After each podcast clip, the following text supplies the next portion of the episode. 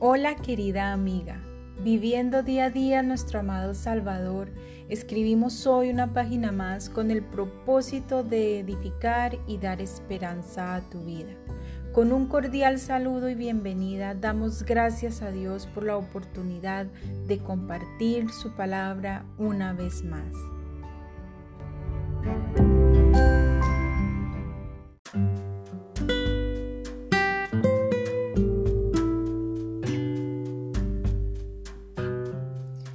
Querida amiga, continuando con nuestro estudio Acepta la educación del Señor, hoy comenzamos la lección número 4 con la primera parte titulada Mujer acepta la corrección del Señor.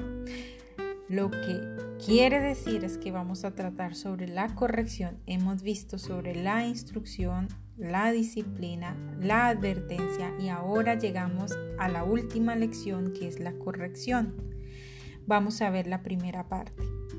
Siempre hemos sabido que toda acción promueve una reacción o toda acción tiene una reacción. Entonces todo acto que cometamos en nuestra vida, independientemente de si es bueno o malo, tendrá consecuencias. Después de haber visto la parte de la educación del Señor que conforma la advertencia, seguiremos con la corrección. Sabemos que no somos perfectas y que en algún momento de nuestra vida hemos cedido al pecado, hemos caído.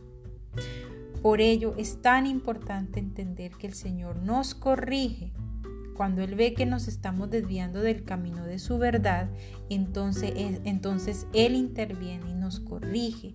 Y una de las maneras en las que lo hace es por medio de las circunstancias. Dios usa nuestras circunstancias para disciplinarnos y para hacernos como Él quiere que seamos. La historia de Jacob en el Antiguo Testamento es un ejemplo de cómo Dios usa las circunstancias para disciplinar a sus hijos. En primer lugar, Jacob engañó a su padre. Él no tenía un buen carácter. Era no solo muy listo y astuto, sino además codicioso y fraudulento. Siempre estaba tratando de sacarle provecho a los demás. Jacob defraudó a su hermano mayor quitándole la primogenitura. Engañó a su padre. En realidad logró aprovecharse de casi todas las personas con quienes tenía contacto. Dios sabía cómo era Jacob y estaba tratando con él, por lo que lo envió a trabajar con su tío Labán, quien era igual de engañador. Allí Jacob se enamoró de la hija de Labán, Raquel, y quiso casarse con ella. Pero Labán le pidió siete años de trabajo por ella, a lo cual Jacob accedió gustosamente.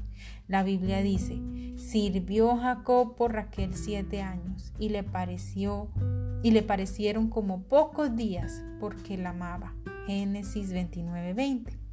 Cuando se cumplieron los siete años, Jacob pidió casarse con su novia. Labán preparó una gran fiesta de bodas. Cuando terminó, Jacob descubrió que había sido engañado. Labán había sustituido a Lea, su hija mayor, por Raquel. Jacob se había casado con la chica equivocada. Tuvo que trabajar otros siete años por Raquel. Durante 20 años, Jacob fue engañado por su tío. Durante estos años, Labán cambió su sueldo diez veces. Al fin, Jacob dejó la tierra de Aram para volver a su hogar. Durante el viaje, Raquel, al dar a luz, se enfermó y murió. Más tarde, el hijo favorito de Jacob, José, fue vendido como esclavo por sus hermanos celosos. Estos hermanos engañaron a su padre haciéndole creer que José había sido despedazado por una bestia. Jacob creyó la mentira y lamentó la muerte de José por muchos años. Jacob había engañado a otros y él mismo fue engañado. Se enfrentó con una dificultad tras otra. En una ocasión exclamó, contra mí hizo todas estas cosas. Sin embargo, la realidad era que Dios estaba utilizando todas esas circunstancias para el bien de Jacob. A través de la disciplina y el castigo, Dios estaba produciendo un cambio en el carácter de él. Al final, vemos a un Jacob diferente, Aquel que había comenzado como un astuto engañador, ahora era Israel, un príncipe con Dios. Era manso, humilde de corazón y maduro, un hombre que andaba con Dios. A un faraón, el rey más grande de la tierra en aquel tiempo, reconoció a Jacob como un hombre de Dios, inclinándose ante Jacob para recibir su bendición. Tenemos mucho de Jacob en nosotras, mis amadas. Cada una de nosotras lleva en sí mucho de la naturaleza de Jacob. Somos egoístas y buscamos lo nuestro. Sabemos ser astutas y aún engañadoras para lograr lo que deseamos. Por eso Dios tiene que corregirnos y reprendernos. Así que no desaproveches cada situación o circunstancia en el que el Señor está corrigiéndote, amada, porque lo hace por amor y porque quiere transformar tu carácter. Hasta aquí, amada, hemos visto el ejemplo de la vida de Jacob en nuestra vida. Eh, perdón, en nuestra próxima oportunidad. Hasta aquí, amada, hemos visto el ejemplo de vida de Jacob. En nuestra próxima oportunidad continuaremos con cómo corrige Dios. No te lo pierdas. Oremos.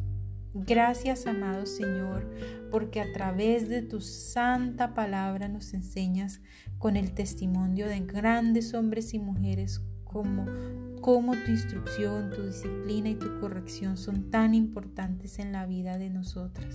Ayúdanos a desarrollar ese discernimiento para entender en qué momento es una prueba, en qué momento es una corrección y asimismo mejorar aquello que obstruye nuestro crecimiento espiritual.